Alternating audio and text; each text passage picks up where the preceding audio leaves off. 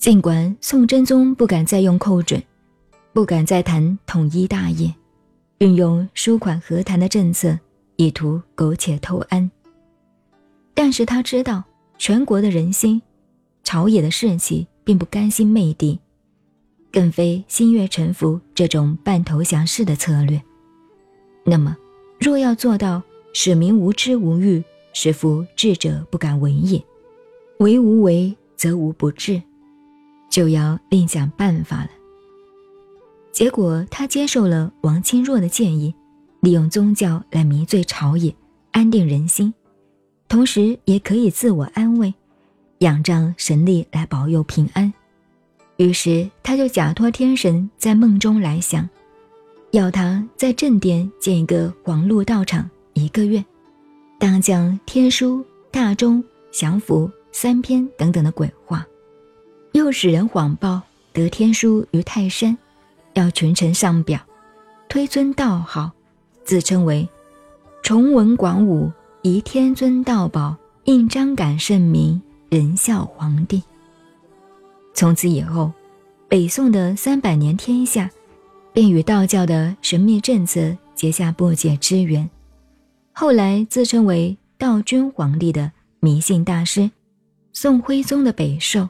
何尝不是宋真宗的前因所误呢？一个国家的大政，绝对不能与宗教的作为混为一体。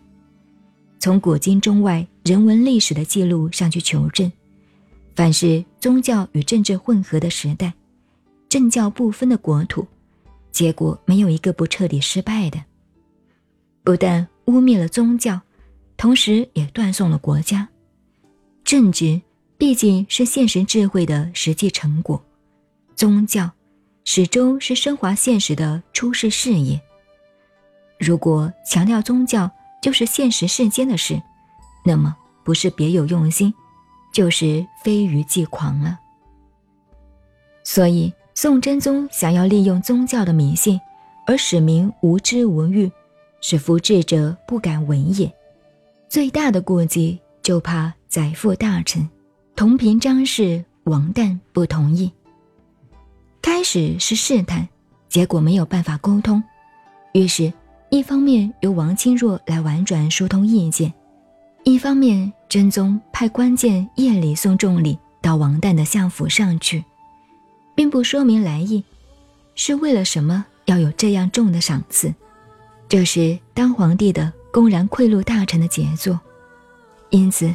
弄得公正持重的名臣王旦有口难言，只好随声附和。如果寇准不被挤出中朝政府，恐怕神道社教就无法作为这个豪赌的赌注了。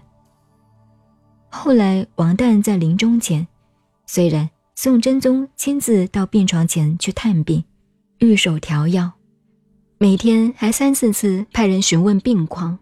并由宫中送来山药粥，但是王旦耿耿于怀的事，却无法因此释然。他在临死时还吩咐家人要把他剃了须发，穿上和尚的僧衣，表示抗议，表示忏悔。自恨当时对天书的愚民政策没有尽心竭力的劝谏，认为是一大罪过。我们引用了这段历史的事实。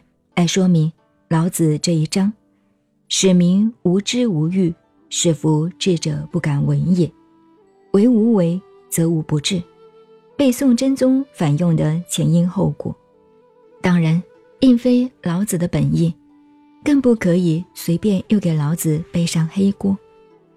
总之，我们不要忘了老子著述的本意，手中效法自然道德的原则。假如人们在道德的生活中，既不尚贤，又无欲而不争，那自然合乎自然的规范，也就自然是太平无事的天下了。《礼记·礼运》一篇的记载，首先说明孔子的叹息也是如此。时代到了后世，人人不能自修道德，人人不能擅自整治真心和欲望。只拿老子那些太过吸睛的话来当教条，那当然是背道而驰，越说越远了。